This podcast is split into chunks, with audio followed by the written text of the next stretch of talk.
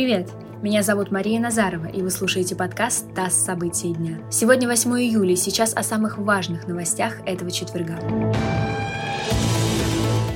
Путин отменил запрет на полеты чартеров в Египет и рекомендацию не продавать туры на курорты этой страны. Этот запрет действовал с 2015 года. Авиасообщение было прервано после крушения из-за теракта самолета Гагалымави. Он летел из Шарм-эш-Шейха в Санкт-Петербург. Погибли 217 пассажиров и 7 членов экипажа. Регулярные авиаперевозки возобновили в 2018 году, но для возвращения чартерных рейсов Москва требовала от Каира усилить меры авиационной безопасности, в том числе усовершенствовать систему проверки пассажиров и багажа.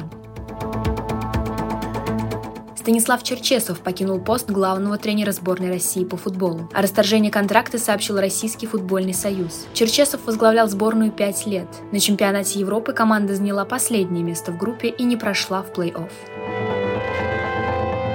В Москве завели первое уголовное дело о мошенничестве из-за покупки поддельного QR-кода. По данным столичного главка, мужчина перевел за подделку 9 тысяч рублей. Однако сам код так и не получил, после чего обратился в полицию. За покупку фейкового QR-кода ему может грозить до двух лет лишения свободы. В Москве также возбудили более 50 уголовных дел о подделке сертификатов вакцинации от коронавируса и ПЦР-тестов.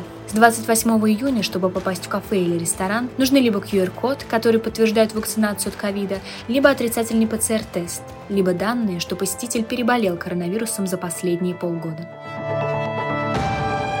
Еврокомиссия оштрафовала компании BMW, Daimler, Volkswagen, Audi и Porsche за сговор. Общая сумма штрафа почти 900 миллионов евро. По данным Еврокомиссии, сговор касался технологии очистки выбросов для дизельных автомобилей. Информацию о картеле предоставлен Daimler. Позже и остальные компании признали участие в сговоре. Это подкаст «ТАСС. События дня». Эти и другие новости читайте на нашем сайте и в наших соцсетях.